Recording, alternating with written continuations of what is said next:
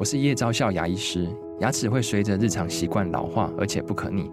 当珐琅质受损，牙齿结构会出现破裂，还有细微的小孔，导致我们牙齿变得又脆弱又敏感。这边我真心推荐贝欧尼修复牙膏，内含 Bio HAP 成分，搭配正确的刷牙习惯，经科学实证，可在两周有效让牙齿再矿化，修复受损珐琅质的细微小孔。相关资讯及购买通路，请参考资讯栏连结。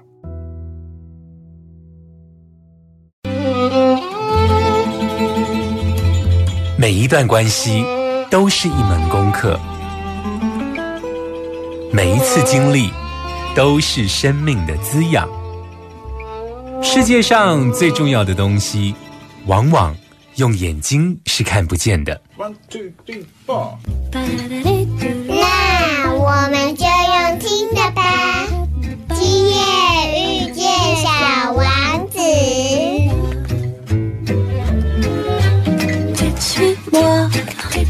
là où je sais sourire, suis-moi. Et si je suis pas, suis-moi, là où je suis beau. Suis-moi, on y est presque, suis-moi. Là où rien ne presse, suis-moi. Et voilà que nous y voilà.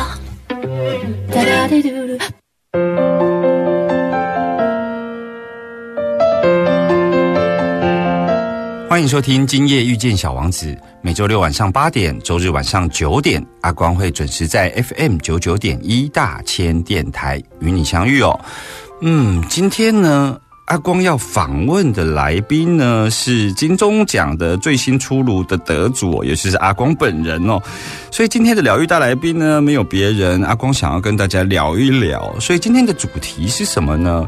我把今天呢设定为。主题叫做“金钟奖走进我生命的那一个片刻”哦，我想跟听众朋友分享，就是啊，因为阿光是广播新手嘛，那刚经历过金钟奖的颁奖典礼哦，所以一个新手去逛这个，好像那姥姥逛大观园一样哦，有很多的体会哦，所以。要把这个体会呢跟大家来分享，当然要先谢谢大家一直以来对阿光节目的支持哦。那如果有听众朋友呃听完广播，或者是说时间上无法配合的话，其实在各大的这个 podcast 平台都可以收听得到每一周的主题哦。其实。对于这个商业电台来讲哦，要得到金钟奖，我听到很多的前辈跟很多的这个广播的从业人员哦，在说，其实呃非常不容易。但是对阿公来说，或许有一些新手运吧，就像人家上麻将桌的新手都会有一些新手运哦。但我也在想，或许我们有做对一些事吧。如果听众朋友有看当天的这个金钟奖的直播节目的话，就是你可以看到，其实，在广播节目金钟奖啊的常胜军里头，通常都是一些有一些。就是公署或公办民营的一个电台哦，包括教育电台啦、警广啦，或者是说中央广播电台啊等等的哦，这些都有一些国家预算哦。他们在做节目上面呢，其实是可以专心做，那他们不用主持人还要身兼哦哦卖东西啊，或者是说节目的内容上面啊，会需要一些商品的制录哦。那所以呢？我们应该是有做对一些事情，才有机会在今年的金钟奖能够幸运的敲响金钟哦。那我自己在当天其实有发现到说，其实很多广播的这个金钟奖现场啊，其实有一点像是这些常胜军的这个同乐会哦。其实阿光当天一个人孤零零的去到那个入围席哦，其实呃跟大家都不认识哦。那我们竟然得奖了，真的是充满感谢哦！尤其我要特别感谢，就是我们宝岛联播网的董事长哦，就是赖静贤静贤姐哦，因为。老实说，我们的节目一直以来都在谈有关于身心灵相关的从业人员哦。那议题上面是选取，也都是选择跟身心灵相关哦。那作为一个商业电台，这个真的很不容易哦。尤其静贤姐赖董的支持，呃，让我们比较专心在做这一个可能是台台湾的广播史上唯一一个真正在做身心灵的这个节目哦。那当然，我也要谢谢呃我的呃制作人陈慧英哦。慧英一直以来都就是呃帮我在这一个，因为我我算是一个广播菜鸟嘛，所以我其实只是会对于节目有一些发想，但是节目要好听啊，包括后置啊，包括剪辑啊，包括配乐啊，都是一手由我的这一个好伙伴慧英来这一个呃制作完成哦，所以才让节目变得很好听哦。那我想，呃，听众朋友如果有看到广播金钟奖当天的节目哦，阿光在节目的现场拿奖的时候啊，其实有一段这一个拿奖的感言哦。那为什么阿光会有这一段感言呢？为什么会有这段发想呢？回来之后呢，阿光要跟大家分享更多有关于金钟奖走进我生命的那一个片刻。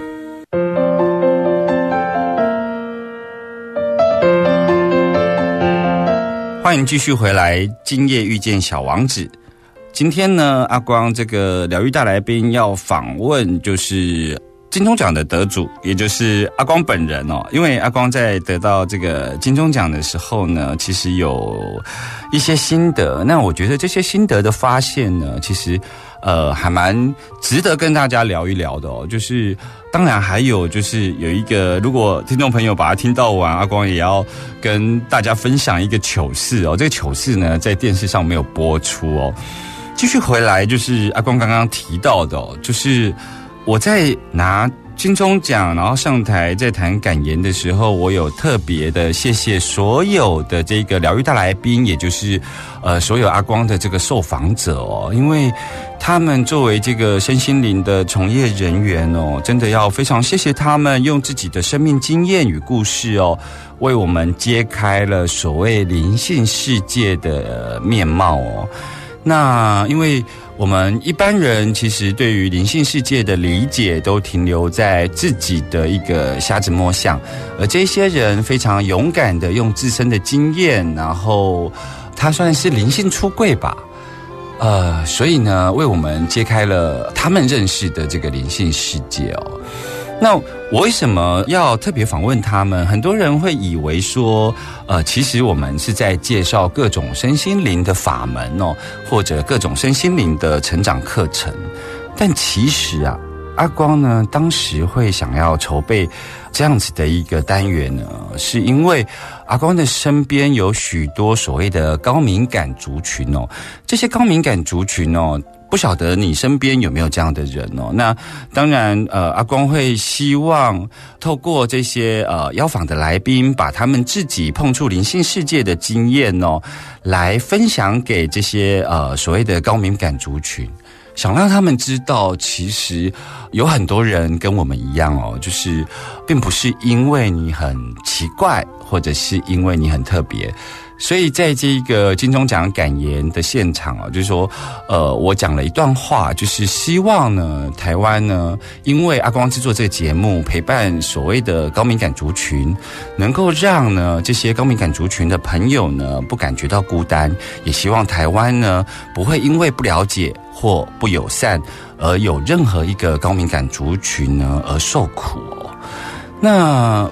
其实这个发想来自于我生命中有一个痛，因为我有一个好朋友，他其实也是高敏感族群，但他很想很想变成正常人哦，因为他还不知道怎么跟他自己的能力相处哦。那所以呢，他后来选择提早离开了这个星球。那这个痛在阿光的心里其实一直放着。所以，呃，才会有这个疗愈大来宾这个单元。我就是希望能够让更多身心灵工作的产业的这个从业人员呢，能够现身说法，能够让大家知道说，所谓的高敏感族群并不奇怪，而是呃，你对于声音、对于影像或对于灵性世界有更多的碰触。其实，在前一阵子呢，阿光听到了另外一个广播节目哦，他是在访问一个非常有名的歌手，这个歌手叫雷光夏哦。像雷光夏呢，他就曾经在这个访问里头说到，他呢，其实在创作歌曲的时候，他呢每个音符跟每个数字一到九都有颜色，而且他都看得到哦。所以，当他在这个编曲的时候，他在创作的时候，他其实不只是把这个声音呢弹奏出来，他甚至于可以在弹奏完之后呢，就是去看这些音符的颜色是否协调。你想想看，当这样子一个高敏感族群能够在放在他自己的一个，当他能够跟这个能力相处的时候呢，他其实是可以跟艺术创作来结合哦。那所以呢，我也鼓励所有的这高敏感族群找到与自己能力相处的一个方式哦。那呃，说回来吧，其实阿光在刚开始开播《今夜遇见小王子》的时候啊。嗯，我当然知道我自己的这一个节目设定，然后跟主题，其实在广播界是非常少的。所以呢，我去年呢很积极的，包括自己呢很努力的，就是呃写企划书啊，然后报金钟奖。可是呢，却连入围都没有。所以阿光的这个特性就是。只要努力过了，我就把它放下了，因为我觉得生命中还有很多值得探险的地方，就像小王子一样，他可以去到每一个星球，遇到不同怪奇的人物，而这些都会在他们生命中呢，呃，留下一些经验。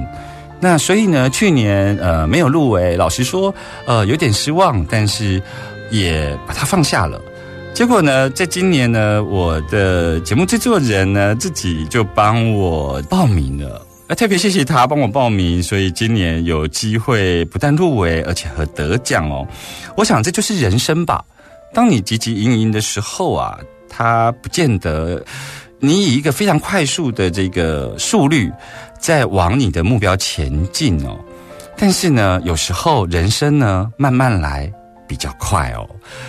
那阿光有这个特性呢，就是说我回想起来，呃，从我。年轻的时候，一路到现在年近半百，我发现呢，我有一个生命特质，就是我想看看生命到底可以多丰盛哦。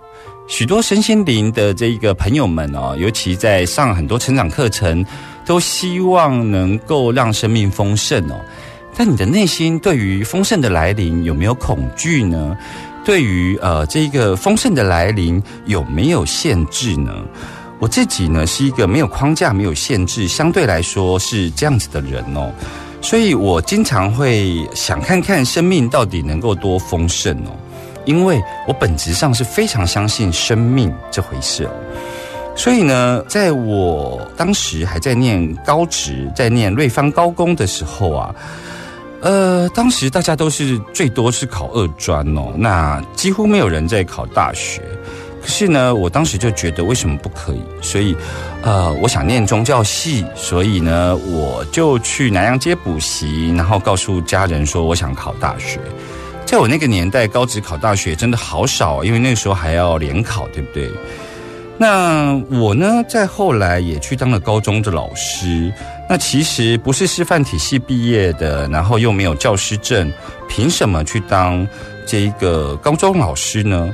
我是呢，在某一次看到那个私校高中哦，私立高中，他在争这个老师，我就去考试了。我根本不管，然后我就去考试了。后来呢，阿光在政治圈当幕僚，我永远记得我在政治圈工作的时候，我妈妈告诉我：“我告诉你哦，我们家可是没有政治背景哦，所以你走这条路会很辛苦哦。你确定要走这条路吗？”我记得我妈妈当时是这样跟我说的。那阿光不是在这里要讲说自己有多厉害，阿光其实在这里要讲说的是，其实这个社会啊，在我们从学生时代开始学习的时候啊，我们呢填选志愿啊，或者是说我们对于自身的认识啊，都会习惯去看自己有什么条件，对不对？然后呢，大家就会依着这个条件去追逐。比方说，大家的梦想是想要当广播人，那他在填选志愿的时候呢，就很自然而然的会去填这个大传系，就好像说念大传系仿佛是一个条件，可是对生命来说看起来是条件，同时也会是一个生命的限制哦，因为你已经把它视为一个条件的时候，然后你在这个条件上的这一个路上追寻，那你就会一直要满足那个条件，而不是满足生命丰盛的本身哦。因为这一路上所有生命上所碰触的事情、所经验的事情哦，其实啊都有它的道理在哦。所以我觉得阿光的很多的经验，其实在。后来主持节目上面，能够在访问的时候多一点温度，或在访问的时候能够多一点这个人的关怀哦，其实都是因为阿光走了一些在社会上可能会觉得，呃，你没有这个条件不应该去追逐这样子的一个成功路径哦。可是呢，为什么不可以呢？或许当你有条件的时候，你的成功法则是你这个人自带气场。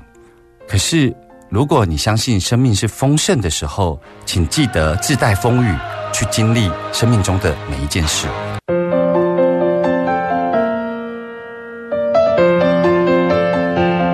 欢迎继续回来，今夜遇见小王子哦。今天呢，阿光跟大家聊聊天哦，谈一谈有关于阿光获得金钟奖之后，回顾一些自己的生命历程，然后还有有关于金钟奖走进我生命的这个片刻哦，想跟大家分享一些呃我的发现跟心情哦。那在上一帕的节目，其实阿光在跟大家分享说，其实我非常的相信呃生命所带来的丰盛哦，所以。呃，我的成功的那个法则啊，跟一般市面上的这个成功学不太一样哦。因为我不去单纯的就好像你的这个成功途径里头需要具备什么条件哦，然后你就去满足这些条件。其实对我来说，我觉得如果生命够丰盛，而且你也相信生命丰盛哦，你应该让生命带着你，然后那个生命之流会带你到一个呃最好的状态哦。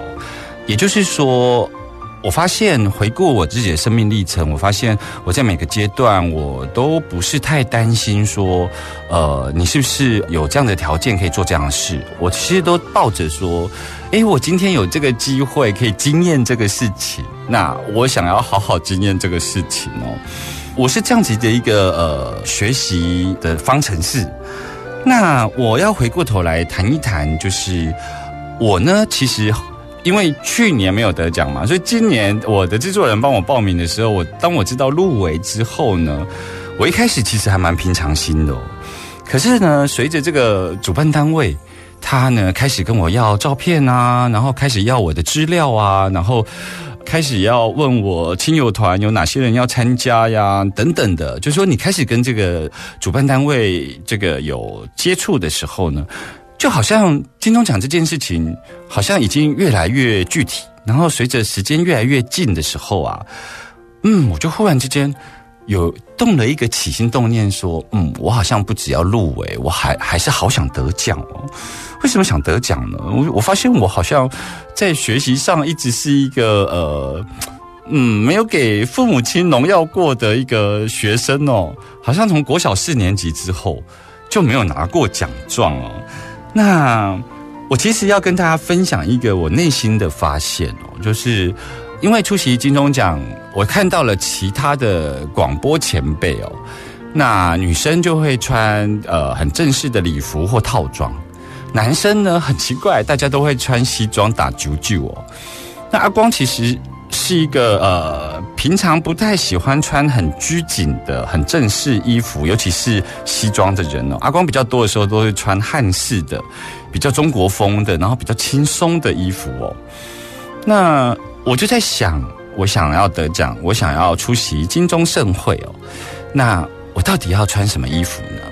这听起来很琐碎哦，但是我后来发现这里头有一个跟我息息相关的议题哦。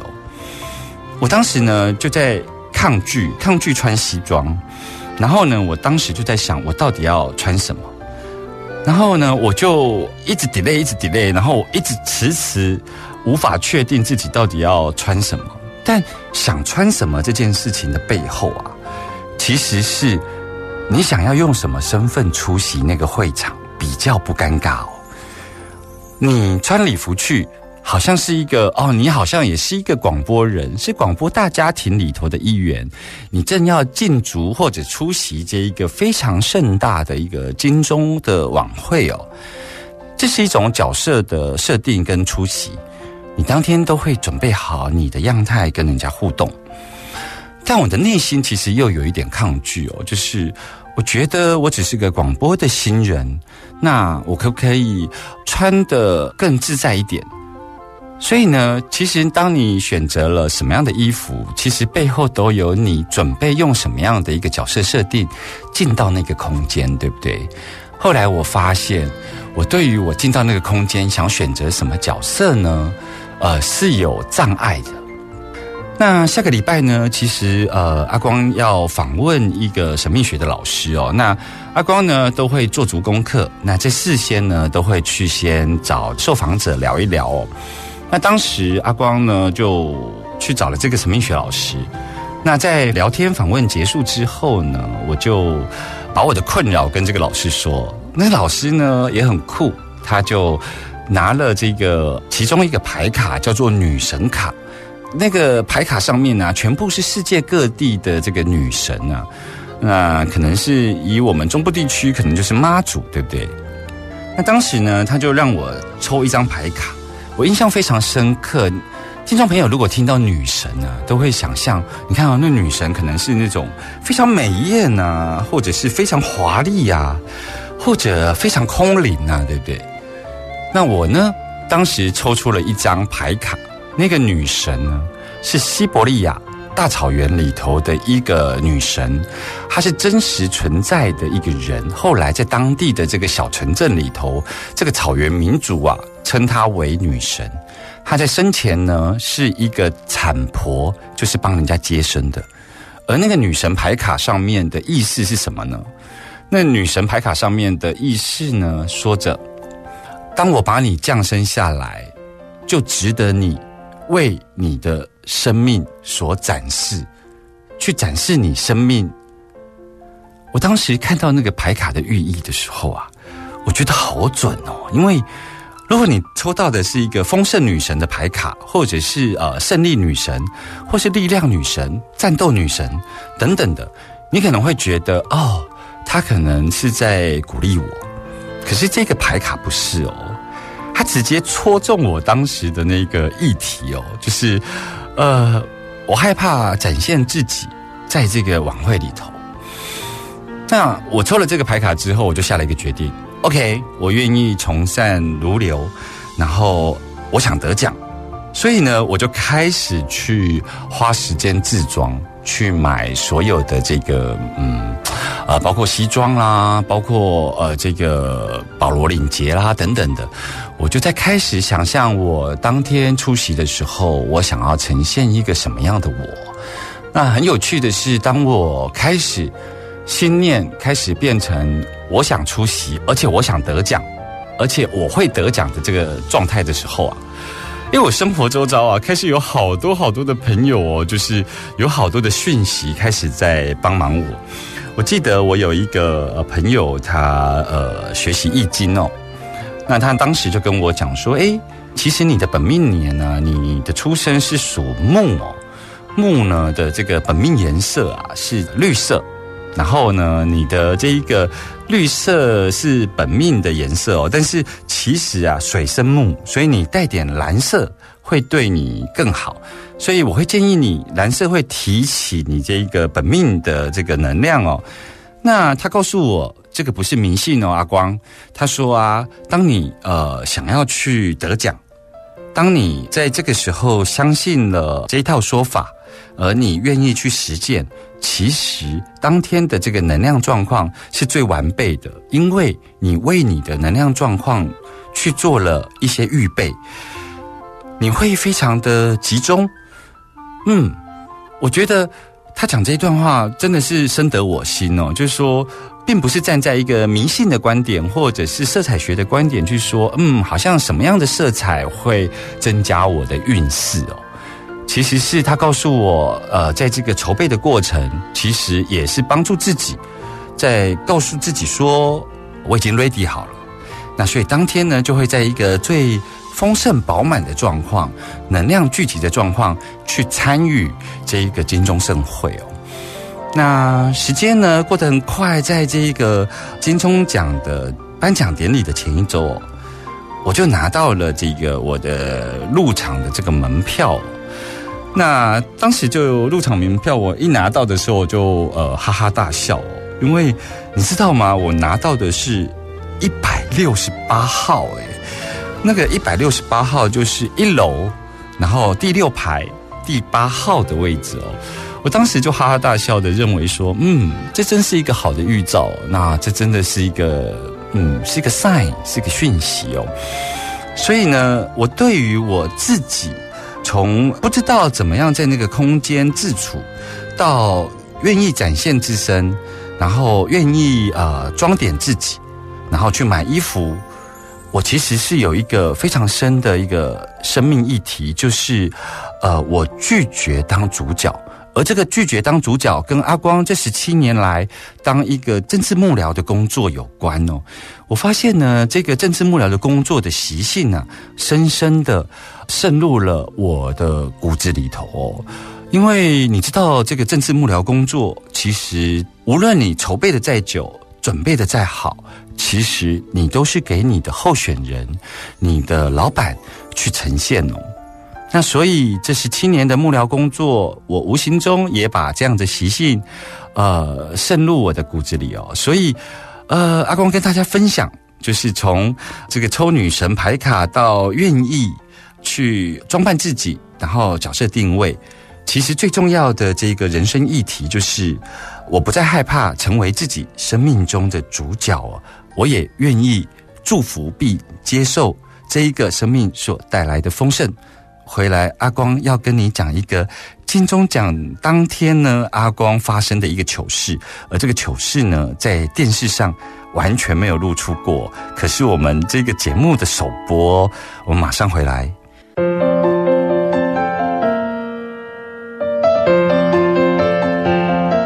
欢迎继续回来，今夜遇见小王子。阿光呢，在上一趴节目的结尾，是不是跟大家聊到了一件事情？就是，呃，我们要出发去这一个已经准备好 ready 了。阿光想要成为自己生命中的主角，对不对？然后呢，拿到的这一个入场券呢，又刚好是一六八号，我就觉得这是一个非常幸运的这个讯息哦。那听众朋友就跟着阿光的脚步，就一起来到这个金钟奖的会场嘛，对不对？其实有关于金钟奖从这个颁布，然后阿光上台讲的感言这一段呢，其实大家在网络上都搜寻得到，阿光就不要讲。但阿光呢，今天要跟大家分享一个，就是金钟奖对阿光来讲是人生非常重要的事情，但是阿光干了一件蠢事。这个蠢事呢，其实是在这个我们电台呢是首播。我是把我的第一次这这么糗的事情跟大家说，因为这电视没有播出来哦。在当时呢，其实呃，如果听众朋友有印象啊，就是说所谓的三金的颁奖典礼，也就是金马，然后这个金曲，然后金钟嘛，哈。那因为广播金钟呢，其实啊比较多这一个广播人呐，其实不是明星，所以呢，就后来就取消了这个走红毯。但你如果有印象哦，就是说，包括金马呀，或者是金曲奖啊，比较多歌星啊，比较多影星哦，所以他们走红毯的时候，不是会有那个在外面的这个访问主持人会先访问完之后才进到会场，对不对？那阿光是第一次去出席这个金钟奖，那我呢就想说，哎，没有红毯，然后就直接在这个会场上。在我讲完了这一个金钟感言之后呢，我就被工作人员呢，就是带离开了这个舞台。那我就在想，刚刚到底发生了什么事？因为一切都来得好突然哦。然后我脑海还在想说，诶，我到底刚刚讲的如何呢？那刚刚的表现如何呢？但我就跟着这个金钟奖的工作人员哦，就一直走，一直走，然后就走到了一个一个阶梯教室。那个阶梯教室其实是一个礼堂哦，那工作人员把我带到了那个门口，他就递给我一个金钟奖，你知道吗？那个奖杯。那他递给我之后呢，就示意我走进去。然后我一走进去的时候，就直接是在那个阶梯教室的舞台。那我走进去的时候呢，我就看到了啊，是一个受访的现场。那舞台上有主持人，那舞台下呢，就是有平面啊、电子媒体。那这个时候呢，平面媒体就开始 cue 我了，就 cue 我说：“哎，拿着金钟奖啊！”然后就是呃，先看这一台，再看这一台。那因为我我呢，其实是呃，你知道吗？菜鸟，然后像完全没有经验哦，所以当我在呃拿着金钟奖拍照的时候，我还记得主持人提醒我说：“哎，记得要笑哦，记得要笑，不要这么严肃哦。”那拍完之后呢，就会像那个你去看那个金马奖或金曲奖的时候啊，走红毯那个节目的主持人在外面的访问一样。那个主持人呢，就在我拍完照啊，拿着这个金钟奖拍照之后，他就会访问哦。那当然，呃，我作为一个广播的新人，他们这一些呃主办单位其实是对于很多这个经常入围的常胜军啊。他们其实都很熟悉哦，所以呢，这一个主持人开场的时候就问啊，就问说：“哎，你呢，真的是一个呃，这个新人，然后可以打败这么多的前辈哦，能够入围而且拿到这个奖项哦，真的很不容易哦。”他开头这样问我的时候啊，我就一样嘛，就是呃，谦卑为上。那我就跟他讲说啊，这应该是呃新手运啊，新手运。那主持人就问我了一句话，他就说啊，新手运，他因为主持人要串场嘛，那就接话了。他接说，嗯，那你一定有穿红内裤喽。听众朋友，你知道我当时回答什么吗？我当时真的回答了一句我事后觉得好糗好糗的话。主持人说，呃，新手运，那你一定有穿红内裤喽。我竟然回答说，不，我今天穿绿色。我竟然很认真的回答他：“我今天穿什么颜色呢？”啊，我为什么会这样回答呢？刚刚阿光是不是有跟大家聊到，包括易经老师跟我讲，我的这个本命属性是木，所以呢要带这个绿色的。那因为我的西装外套是蓝色的呀，是水生木嘛，所以呢我就在我的这个呃里头的内裤，因为。绿色的西装真的比较难买嘛，所以我就后来就穿了，去特别去买了一件绿色的内裤。所以因为阿光有这一个筹备过程，那阿光呢就经历过了这一些，想要让自己成为主角。结果呢，没想到我竟然在这个主持人在访问我的时候，你是不是有新手运？一定有穿红内裤喽！我竟然认真的回答了，不，我今天穿绿色。当我讲出了这句话的时候，我瞬间觉得那个访问的现场跟所有的记者群都瞬间安静看着我。我当时真的觉得好糗。然后接下来呢，我完全不知道那个访问怎么结束的，我就呢被工作人员带离了现场，然后把金钟奖还给他们，因为那是拍照的道具，还给他们，然后就。把我重新领回，回到那个呃金钟奖的那个颁奖现场，要回到座位。那我当时真的觉得好糗哦！我为什么会这么认真的回答他？我今天穿的内裤是什么颜色呢？这个就是嗯，我当天发生的一件糗事。不晓得当天的这个电子媒体还有平面媒体的记者朋友是如何看待这件事呢？他们会觉得，哎。这个人真的是一个非常素的广播新人，这个人很高义，还是大家其实是充满着惊吓？为什么会有人这样回答呢？其实没有人对于你今天穿什么内裤有兴趣呢。OK，我想呢，今天呢，阿光就是跟大家分享呢第一首的这个有关于金钟奖走进我生命的这一个片刻，以这个为主题，跟大家聊一聊我的经历，还有我的生命课题。阿光第一次脱离了这一个所谓政治幕僚的属性，发现自己害怕成为生命的主角。那我这一次呢，这个功课做得还不错。我在最后愿意如女神牌卡所说的展现自身哦。所以呢，这是阿光的这一个金钟奖的经历，还有包括阿光的糗事哦。那在节目的最后呢，阿光想要跟大家聊一聊，就是我真的要非常谢谢，就是所有的这个疗愈大来宾的这一个来受访的人哦，我经常有一个画面哦，就是呃每一次的受访呢，我都会觉得我们在这个空中播出的时候啊，我们会打开一个神圣空间哦，邀请每一个听众朋友能够放慢下来，就如同我们片尾或是片中会穿插的，让灵魂能跟上我们的脚步。在访谈结束之后，我都会用一句小王子的话，为这个受访者的真实生命故事留下独特的注解。那这些呢，就是一种仪式感。然后我与听众朋友呢，就在这个仪式感当中呢，我们形成一个有趣的驯养关系，并且持续的陪伴哦。在节目的最后，我今天呢不用小王子的金句，我要用狐狸的。一句话来作为结尾哦。狐狸说：“对我来说，你只是一个小男孩，就像其他成千上万的小男孩一样，没有什么两样。我不需要你，你也不需要我。对你来说，我也只是一只狐狸，和其他成千上万的狐狸没有什么不同。但是，如果你驯养了我，我们就会彼此需要。对我来说。”你就是我世界上独一无二的小男孩，而我也会成为你这个世界上独一无二的狐狸哦。希望我的节目下周可以继续驯养你。